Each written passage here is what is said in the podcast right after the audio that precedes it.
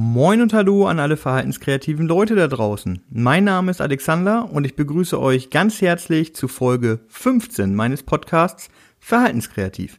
Wie ich euch ja in der letzten Folge schon erzählt habe oder angekündigt habe, war ich in dieser Woche auf einer Fortbildung zum Thema gewaltfreie Kommunikation. Heute möchte ich euch also kurz erzählen, worum es in der gewaltfreien Kommunikation geht und meine ganz persönliche Sichtweise davon zu besten geben, wofür meiner Meinung nach gewaltfreie Kommunikation hervorragend geeignet ist und wo ich denke, dass sie nicht wirklich im Alltag funktioniert.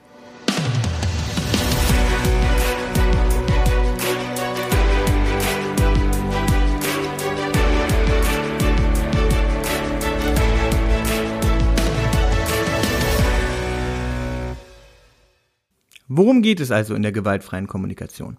Ich möchte euch nur einen groben Einblick geben, ein bisschen erzählen, was die Grundgedanken der gewaltfreien Kommunikation sind und dann gezielt oder vielmehr detaillierter darauf eingehen, wo ich die gewaltfreie Kommunikation als sehr, sehr hilfreich sehe und wo sie an Grenzen stößt oder wo sie zumindest aus meiner persönlichen Sicht unrealistisch ist, im Alltag anzuwenden. Also erstmal ein ganz kurzer Überblick. Im Großen und Ganzen oder zumindest ist im Kern besteht die gewaltfreie Kommunikation aus vier Schritten. Die vier Schritte der gewaltfreien Kommunikation. Ähm, Im ersten Schritt geht es dabei um Beobachtung. Man könnte auch sagen, dass es um die Unterscheidung zwischen Beobachtung und Wertung geht oder Interpretation. Das heißt, wir sind zum Beispiel in einem Gespräch, vielleicht auch in einem Konfliktgespräch und ähm, da beobachten wir das Verhalten unseres Gegenübers. Und dann können wir eben zum einen sehen, dass er zum Beispiel ähm, laut spricht, dass er sich auf eine bestimmte Art und Weise bewegt, dass er ähm, mit dem rechten Fuß auf den Boden aufstampft oder ähnliches. Das sind alles erstmal Beobachtungen. Das können wir sehen und das sieht auch jeder andere Mensch, der äh, genau hinguckt, exakt genauso. Wir neigen aber vielmehr dazu, dass wir gar nicht reine Beobachtung angeben, wenn wir darüber erzählen im Nachhinein oder auch wenn wir für uns selber darüber nachdenken, sondern wir gehen vielmehr auf Wertungen und Interpretationen ein. Das heißt, wir sehen, dass jemand mit dem rechten Fuß auf den Boden stampft und interpretieren das Ganze als der ist sauer, der ist wütend also als Emotion.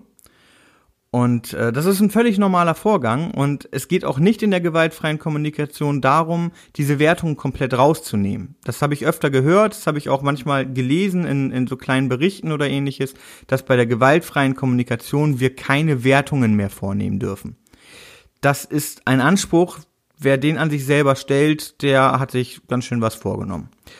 Ähm, Nein, da, darum geht es tatsächlich nicht, sondern es geht darum, sich das Ganze bewusst zu machen. Und klar zu machen, dass wir eine Wertung vornehmen und dann im weiteren Zuge auch, dass es unsere Wertung ist.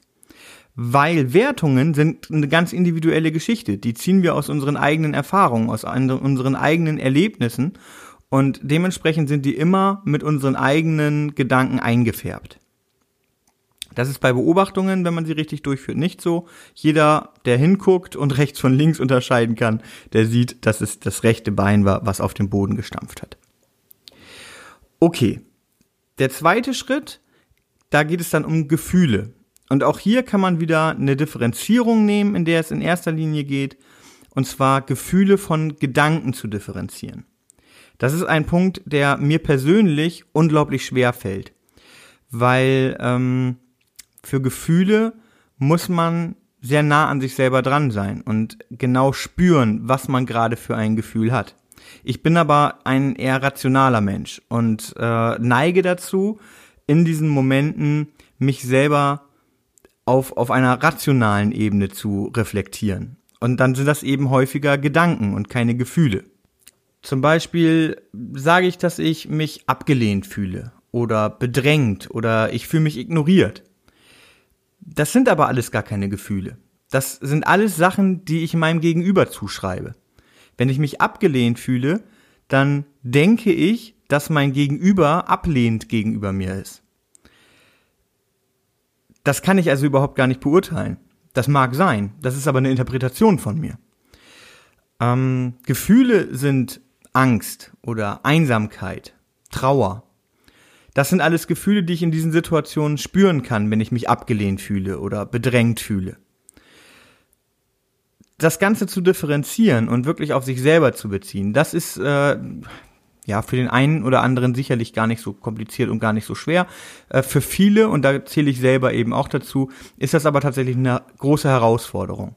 Und da komme ich dann später auch noch drauf. Das Ganze müsste ja, wenn man das als Kommunikationsmodell benutzt, alles innerhalb von Sekunden passieren, dass ich diese Differenzierungen in meinem Kopf vornehme und das Ganze auch noch während einer Konfliktsituation, das heißt, wo ich emotional involviert bin, wo ich dann tatsächlich eventuell traurig bin oder ängstlich oder sauer. Und das halte ich für nicht möglich. Ähm, aber da komme ich später noch drauf, was trotzdem an der gewaltfreien Kommunikation sehr hilfreich sein kann in dem Fall.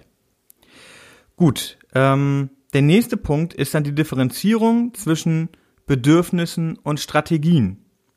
Wenn wir also unsere Gefühle erkannt haben und sehen, okay, ich bin jetzt in der Situation ängstlich, dann muss ich den nächsten Schritt gehen, wenn ich nach GFK gehe und überlegen, okay, welches Bedürfnis ist denn jetzt eigentlich betroffen? Welches Bedürfnis habe ich in mir und welches wird eben nicht erfüllt in dieser Situation.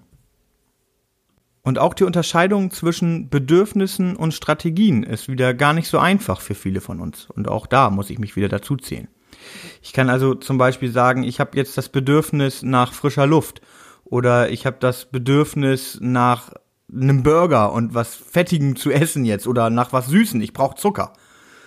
Das sind aber alles keine Bedürfnisse das sind Strategien, um dahinterliegende Bedürfnisse zu erfüllen. Die einen Strategien sind besser und andere Strategien sind wahrscheinlich weniger gut. Also das Bedürfnis nach Zucker oder nach einem fettigen Essen, ähm, das, also was ja kein Bedürfnis ist, sondern eine Strategie, das sind keine guten Strategien natürlich. Wenn man dann dahinter schaut und sieht, okay, das Bedürfnis, was ich eigentlich habe, ist zum Beispiel Genuss. Genuss könnte ein Bedürfnis sein, was ich mit mir wohlschmeckendem Essen erfüllen möchte. Ähm, Gerade aber das Bedürfnis nach Zucker oder ähnlichem kann auch einfach die, das Bedürfnis nach Entspannung sein. Also letztlich werden ja Hormone ausgeschüttet, wenn ich mich mit süßem Zeug vollstopfe, die dann zu meinem Wohlbefinden beitragen, zumindest ist erstmal kurzfristig. Das kann ich aber eben auch mit anderen Strategien erreichen. Und von daher ähm, ist es eben wichtig, sich so zu reflektieren und so in sich selber hineinzuschauen, dass man sieht, okay, das Bedürfnis, was ich eigentlich in dieser Situation habe, ist zum Beispiel Genuss. Und dann überlege ich mir, muss ich das jetzt unbedingt mit einem fettigen Burger erfüllen oder kann ich das auch mit etwas anderem erfüllen, was ich auch gut genießen kann? Ähm, manchmal ist es auch der Burger dann. Dann ist das eben so, ne? Das ist, äh, sehe ich auch nicht als Problem an. Nur man muss eben im besten Falle dafür eine Ausgewogenheit sorgen. Ähm, Worum es aber erstmal geht in der GfK, ist überhaupt zu unterscheiden, was ist jetzt ein Bedürfnis, was ist eine Strategie, um ein Bedürfnis zu äh, erlangen. Und dann kann ich nämlich gezielt sagen, diese Strategie, die möchte ich nicht mehr, ich möchte aber mein Bedürfnis weiterhin erfüllen, also tausche ich die Strategie aus. Und dann haben wir den vierten Schritt, wenn wir also die die Beobachtung klar haben und wenn wir uns überlegt haben, was unsere Gefühle sind und die daraus resultierenden Bedürfnisse für uns identifiziert haben, ähm, dann können wir eine Bitte äußern. Also wir gehen jetzt davon aus, dass wir diese, diese vier Schritte auf ein, eine Konfliktsituation angewandt haben. Das heißt, ich habe zum Beispiel mit meinem Chef ein Gespräch gehabt oder bin auch aktuell in einem Gespräch und ähm, das lief nicht so, wie ich mir es vorgestellt habe. Ich bin da schlecht gelaunt rausgegangen aus dem Gespräch und möchte jetzt etwas ändern an der Situation, die sich dadurch, die sich dadurch ergeben hat. So, und dann geht es darum, eine konkrete Bitte zu äh, formulieren. Und das ist tatsächlich auch wieder in der Fortbildung, das ist dann der letzte Punkt. Ähm, man macht diese vier Schritte ähm, im optimalen, das kann man auch für sich alleine machen, aber im optimalen Fall macht man das mit einer kleinen Gruppe, die da eben alle Bescheid wissen und ähm, einer hat eben ein Problem und die anderen helfen dann ein Stück weit von außen, ähm, da an den Kern der Sache heranzukommen, ohne jetzt direkt Sachen vorzugeben oder oder aufzudrängen, ähm, aber einfach um noch mal ein bisschen zu lenken und diesen Prozess ein bisschen differenzierter angehen zu können. Und ähm, wo wir jetzt in dieser einen Fortbildungswoche habe ich die Erfahrung gemacht, dass das ähm, Formulieren dieser konkreten Bitte oftmals gar nicht funktioniert hat am Ende. Also nicht, weil es nicht möglich ist, äh, sondern weil wir jetzt natürlich in dieser Fortbildung auch immer auf eine bestimmte Zeit begrenzt waren und ähm, wir das innerhalb dieser Zeit nicht so geschafft haben, häufig nicht so geschafft haben, ähm, dass das Ergebnis am Ende zufriedenstellend ist oder eben auch den GFK-Kriterien entspricht. Ähm, ich hatte vorhin gesagt, es ist die Differenz, hatte ich, hatte ich vielleicht auch noch gar nicht gesagt, also es ist eine Differenzierung zwischen Bitten und Forderungen. Weiß ich jetzt tatsächlich nicht, ob ich das eben schon gesagt hatte. Und ähm, das ist eigentlich relativ einfach zu, zu differenzieren, denn es geht darum, bei einer Bitte verlange ich nicht, dass, die, dass, dass, dass dem gefolgt wird. Das heißt, ich habe die Bitte an jemanden, dass er bitte leiser ist, ähm, weil gerade, äh, weil ich mich gerade konzentrieren möchte und es sehr laut in dem Raum ist und dann trage ich eine Bitte vor, ich möchte bitte, dass du ein bisschen leiser sprichst und der sagt nein, dann ist das so. Dann muss ich mich dem beugen, weil der möchte eben gerade gar nicht, dass, äh, dass, es, dass er leiser spricht. Der hat gerade aus welchem Grund auch immer ein dahinterstehendes Bedürfnis, laut zu sprechen. Und das akzeptiere ich, weil es ist ja nur eine Bitte. Wenn ich aber eine Forderung stelle, dann kann ich dieses Nein nicht akzeptieren. Dann gehe ich da anders vor. Äh, dann formuliere ich das Ganze auch anders. Und ähm, auch da ist wieder das ähm, häufig die häufig genannte Aussage GFK man darf bei GFK keine Forderungen stellen. Und auch das ist Quatsch. Wieder geht es darum, uns das ganz klar bewusst zu machen, uns zu überlegen. Natürlich ist das gut, wenn wir so ähm, von innen heraus herangehen können, dass wir ein Nein akzeptieren. Wenn ich aber mit meinem Kind auf dem Spielplatz bin und das Kind rennt auf die Straße und da kommt ein Auto, dann werde ich nicht bitten, dass das Kind nicht über die Straße läuft. Dann stelle ich das als ganz klare Forderung und ähm, wenn ich die Möglichkeit habe, dann ziehe ich das Kind auch an der Jacke zurück und verhindere das durch körperlichen Eingriff, dass das Kind über die Straße rennt. Das heißt also nicht, dass man in der GfK sein Kind auf die Straße rennen lässt. Auch dort stellt man Forderungen. Aber es geht darum, sich das auch wieder bewusst zu machen okay, in diesem Moment ist mir das so wichtig, dass ich das als Forderung formuliere und dass ich nicht möchte, dass der Gegenüber ein, mir Nein sagt. Ähm, trotzdem habe ich natürlich keinen Einfluss darauf. Also klar, ich kann das mit Formulierungen machen, ich kann, äh, wenn ich die Person gut kenne, das in bestimmte Worte packen oder einen Moment abpassen, wo ich äh, der Meinung bin, dass das Ja äh, eine größere Chance hat, dass ich da mit einem Jahr rauskomme. Aber das sind alles nur Strategien, die ich anwenden kann. Und letztendlich ist der Mensch gegenüber frei und kann entscheiden, ob er meine Bitte annimmt oder nicht. Oder eben die Forderung. Genau. Ähm, was aber eben auch nochmal kompliziert ist bei der Formulierung der Bitte nach den GfK-Richtlinien, ist, dass das Ganze konkret sein muss. Konkret und direkt umsetzbar. Das heißt, ähm, ich kann zum Beispiel, wenn ich ein unangenehmes Gespräch mit meinem Chef hatte und der hat äh, etwas getan, was mir persönlich nicht passt, und ich möchte gern die Bitte en, äh, an ihn richten, dass er zukünftig anders handelt, kann ich das natürlich tun. Das ist aber keine Bitte nach GFK, weil der Gegenüber mir zwar die Zusage machen kann, ja, äh, das verstehe ich gut und dementsprechend werde ich beim nächsten Mal, wenn wir in die Situation kommen, anders handeln. Ähm, am Ende weiß aber kein Mensch, wie das ist, wenn die Situation das nächste Mal auftritt. Da können äußerliche Zwänge sein, da können äh, die Situation kann sich komplett anders darstellen und mein Chef ist wieder dazu gezwungen, diese Absprachen nicht einzuhalten. Dementsprechend ähm, muss eine Bitte muss immer direkt erfüllbar sein. Der zweite Aspekt der Bitten ist, dass ich die auch nicht nur an mein Gegenüber richten kann, sondern ich kann eine Bitte auch durchaus an mich selber stellen. Das heißt, ich kann mich auch hinsetzen und mir überlegen, okay, äh, ich habe das Ganze jetzt ganz schön persönlich genommen.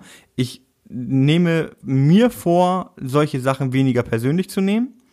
Das wäre wieder eine Bitte, die ich selber nicht erfüllen kann, weil ich nicht weiß, in welche Situation ich nächste Woche oder in drei Wochen oder nächstes Jahr komme, wo ich äh, die Situation doch wieder persönlich nehme.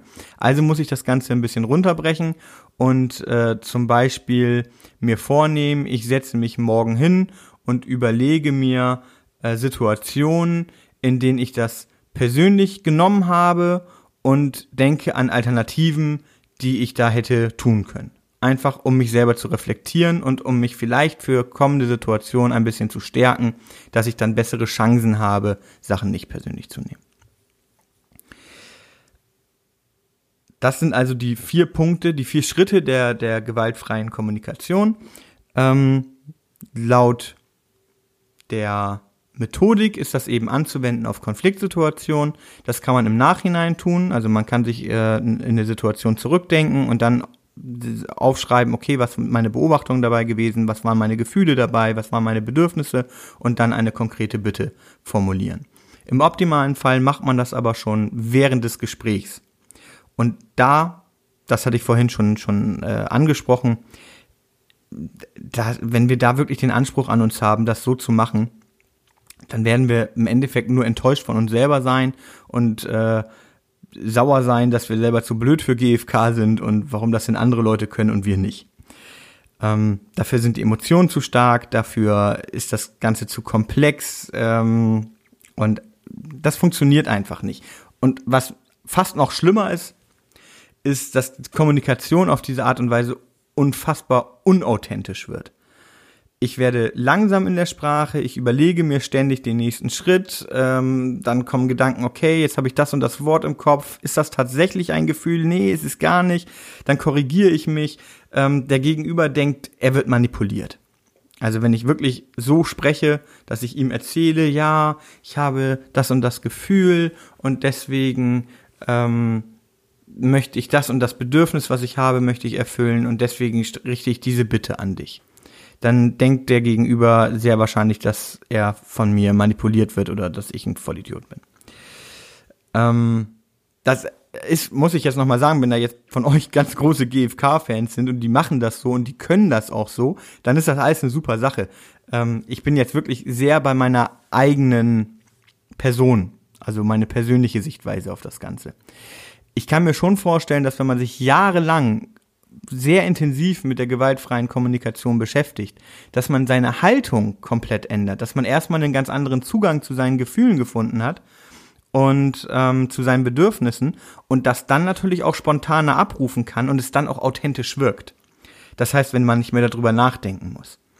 Zumindest in einzelnen Situationen kann ich das auch für mich selber vorstellen. Ich werde mich jetzt nicht so intensiv mit GFK ähm, auseinandersetzen, dass ich glaube, in fünf Jahren da irgendwie ähm, total sicher drin zu sein. Aber ich kann mir schon vorstellen, dass ich in bestimmte Situationen komme und dann sehr spontan erkenne, was mein Gefühl dahinter ist, weil ich vielleicht auch schon öfter in der Situation war und das dann auch mal ausformulieren kann, ohne dass der Gegenüber denkt, ich bin bekloppt. Ähm, generell ist auch das genau der Punkt, wofür gewaltfreie Kommunikation für mich persönlich total super funktioniert ähm, dass ich also mich zurückbegebe äh, im Kopf in gewesene, in, in vergangene Konfliktsituationen und mir überlege, was war eigentlich mein, mein Gefühl in dieser Situation? Wie habe ich mich eigentlich gefühlt dabei? Und was war das Bedürfnis, was nicht erfüllt wurde? Habe ich mich traurig gefühlt, weil, ja, welches Bedürfnis hat dazu geführt, dass ich traurig war? Welches war nicht erfüllt? Und das finde ich eine super Sache an der gewaltfreien Kommunikation. Sich da wirklich mit sich selber auseinanderzusetzen und dann eben auch bei sich selber zu bleiben. Schwierig finde ich das, wenn wir das auf andere anwenden. Natürlich gibt es dann noch weitere Schritte der äh, gewaltfreien Kommunikation, wo es dann um Empathie geht, wo wir uns ähm, auf eine bestimmte Art und Weise in, in unser Gegenüber hineinversetzen und dann eben äh, da eine bestimmte Art der Kommunikation nutzen, um Konflikte zu vermeiden in Gesprächen. Ähm, darum, darauf will ich jetzt aber gar nicht unbedingt eingehen. Also was mir äh, tatsächlich was bringt und wo ich auch mich jetzt öfter reflektieren werde und schauen werde, ähm, dass ich schaue, welche Gefühle, welche Bedürfnisse habe ich tatsächlich. Und gerade auch, wenn ich sehe, okay, ich habe bestimmte Strategien, die nicht gut für mich selber sind oder mit denen ich mich eigentlich gar nicht gut fühle oder wo ich mit vielleicht auch äh, andere Menschen mit verletze oder bedränge, ähm, dass ich schaue, was ist eigentlich das Bedürfnis? Warum mache ich diese Handlung und was ist das Bedürfnis dahinter und dann zu überlegen, wie kann ich das Bedürfnis denn auch anders befriedigen? Und als Selbstreflexionstool finde ich das total super. Da kann ich ganz viel mit anfangen. Als Methode für die Kommunikation für mich selber nicht wirklich. Genau. Was halte ich also von, von der GfK? Ja, habe ich jetzt eigentlich, das Fazit habe ich schon gezogen. Ähm, was ich noch mitgenommen habe aus dieser Fortbildung, manchmal sind das ja nur so einzelne Gedanken oder einzelne Sätze. Und ähm, ich möchte ja diese, diese Haltung der GfK, die, da bin ich schon dabei, das auch mit in, in mein eigenes, äh, in mein eigenes Ich mit zu integrieren. Äh, habe ich auch vorher schon ganz viele Aspekte davon, da bin ich sowieso schon dran. Da war mir nur nicht klar, dass das gewaltfreie Kommunikation ist. Und was mir nochmal geholfen hat, in dieser Haltung zu bleiben, in der ich sein möchte, wenn ich in Konflikten bin, ist zum einen der Satz, ich bin richtig, du bist richtig. Das finde ich total super, daran zu denken, wenn ich äh, ein Streitgespräch habe. Äh, zum einen, ja, ich bin richtig, das, was ich jetzt hier denke, dafür muss ich mich nicht schämen, das ist nicht verkehrt. Äh, da kann ich auch zu stehen, dass ich das so denke und fühle und gleichzeitig aber auch den Gegenüber, wenn der jetzt die komplett gegenteilige Meinung hat, nicht zu verurteilen, sondern zu sagen, nein, auch er ist richtig. In seiner eigenen Wahrnehmung, so wie er Sachen interpretiert, ist auch er richtig. Das muss dann eben nicht mit meiner Meinung, mit meinem Weltbild äh, übereinstimmen und das muss auch nicht dazu führen, dass ich am Ende große, dass wir große Freunde werden oder ähnliches. Aber ich möchte das akzeptieren, dass dieser Mensch so ist. Und da finde ich das als Grundhaltung total schön zu sagen, ich bin richtig, du bist richtig. Und ähm, der zweite Aspekt äh, oder der zweite Satz, den ich noch mit reingenommen habe, ist, ähm, dass ich nicht verantwortlich bin für die Gefühle meines Gegenübers. Das ist ein Satz, der schnell missverstanden wird. Also da schreien dann viele direkt auf, ach so, also soll mir scheißegal sein, wie andere sich fühlen, dann kann ich mich ja jetzt aufführen wie die allerletzte Sau und äh, sagen und machen, was ich will. Ich kann ja eh nichts dafür, dass der Gegenüber äh, sich verletzt fühlt, wenn ich ihn beschimpfe oder ähnliches. Nein, darum geht es natürlich nicht. Ich habe schon den Anspruch an mich selber, wenn ich in ein Konfliktgespräch reingehe und weiß, dass das für den Gegenüber vielleicht eine schwierige Situation ist, ähm, mir Gedanken zu machen, wie kann ich Sachen so formulieren, dass ich eben nicht verletzend wirke. Es gibt aber auch Themen, die angesprochen werden müssen, entweder aus einem eigenen Bedürfnis heraus oder vielleicht, weil es für Arbeitsabläufe wichtig ist oder was auch immer. Und ähm, das muss angesprochen werden und dennoch werde ich damit verletzen. Und da dann aus der Haltung herauszugehen, ich kann aber nichts dafür, dass ich diese Person verletze das kommt aus ihr selber heraus. Das sind ihre eigenen Erfahrungen, ihre eigenen ähm, Probleme, die sie sich vielleicht aufgeladen hat. Und deswegen wird sie von der Aussage, die ich gleich treffe, getriggert und das verletzt sie dann. Dann kann ich damit besser umgehen. Dann ähm, muss ich mir selber keine Vorwürfe machen, dass ich die Person verletzt habe. Und um ganz ehrlich zu sein, gerade bei Konfliktgesprächen, die sich vorher schon anbahnen oder wo man weiß, dass das äh, schwierig wird, am Ende geht's ja auch immer ein bisschen darum, ich möchte demjenigen gegenüber nichts Unangenehmes sagen, weil der reagiert unangenehm und dann fühle ich mich nämlich schlecht. Wir neigen immer dazu, ich möchte die anderen nicht verletzen. Aber eigentlich steckt da ganz oft dahinter, eigentlich möchte ich mich selber nicht verletzen. Oder ich möchte, ich möchte selber keine unangenehme Situation durchleben. Und wenn ich mir dann klar mache, ich kann aber nichts dafür, dass die Person sich so fühlt und dass sie dann eventuell mit Vorwürfen oder ähnlichem reagiert, dann kann ich da besser mit umgehen und ähm, kann besser in das, in das Gespräch reingehen, ohne mir irgendwelche Vorwürfe machen zu müssen.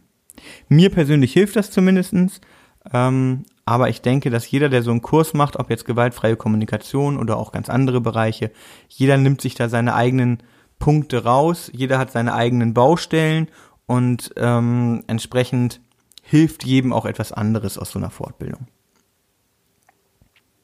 Gut, dann wäre ich für heute wieder durch. Ähm, ich möchte zum Abschluss nochmal sagen, macht Fortbildungen, das ist eine total super Sache. Äh, ich habe wieder total nette Leute kennengelernt. Wir sind eventuell äh, oder wir planen zumindestens mal schauen, ob das dann auch zustande kommt, dass wir uns mit einem Teil dieser Gruppe regelmäßig treffen und äh, gemeinsam diesen Grundgedanken der, der GfK weiter zu verfolgen. Und da bin ich immer wieder von begeistert, was für tolle Leute man auf solchen Fortbildungsveranstaltungen trifft. Also, macht Fortbildungen, sucht euch was, was Vernünftiges raus, was euch interessiert und was euch vielleicht auch im Beruf oder euch persönlich weiterbringt und habt Spaß dabei. Ich wünsche euch noch eine schöne Woche. Wenn dir diese Folge also gefallen hat, dann würde ich mich riesig darüber freuen, wenn du sie mit deinen Freunden und Arbeitskollegen teilst und vorher natürlich noch eine 5-Sterne-Bewertung für meinen Podcast raushaust. Du würdest mir wirklich sehr damit helfen. Der Podcast wird übrigens ab sofort jeden Montagabend um 19 Uhr auf allen einschlägigen Plattformen veröffentlicht. Sehr gerne kannst du mir auch eine Mail mit Feedback oder Fragen schreiben, das Ganze unter verhaltenskreativ.podcast@gmail.com oder du trittst meiner Facebook-Gruppe Die Verhaltenskreativen bei. Natürlich kannst du auch super gerne meine Homepage besuchen. Dort kannst du mich ebenfalls kontaktieren und bleibst immer auf dem Laufenden. Die Adresse meiner Homepage lautet www.verhaltens-kreativ.de. Ach so, und natürlich könnt ihr mir auch gerne bei Instagram folgen. Dort kündige ich jede Podcast-Folge rechtzeitig an. Zukünftig soll es dort auch kurze, spannende Videos zum Thema geben. Weiterer Content ist auch schon geplant. Ihr findet mich dort unter @verhaltenskreativist. Alle Infos dazu findet ihr in den Show Notes. Viel Spaß noch, euer Alexander.